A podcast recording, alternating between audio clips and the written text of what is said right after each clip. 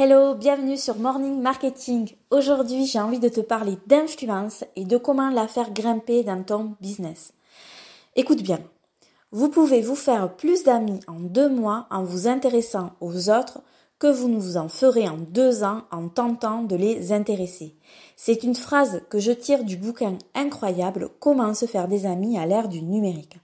Et on peut dire que ça va vraiment à contresens de tout ce qu'on peut voir parfois sur les réseaux sociaux du clash, de la moquerie, du dénigrement des concurrents directs.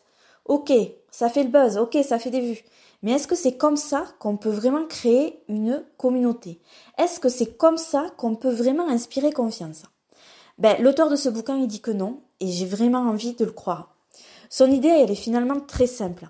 Il pense que le chemin le plus court vers la réussite professionnelle, mais aussi personnelle, elle n'est pas de se mettre en avant frontalement, toujours, partout, mais bien au contraire de s'ouvrir aux autres.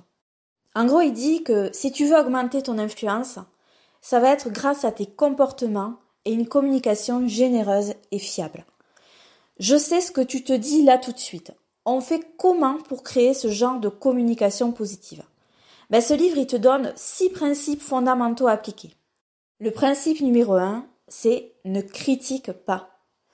Principe numéro 2, ne condamne pas. Principe numéro 3, ne te plains pas. Principe numéro 4, parle de ce qui intéresse les autres.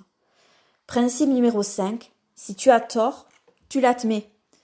Principe numéro 6, tu ménages l'amour-propre de ton interlocuteur.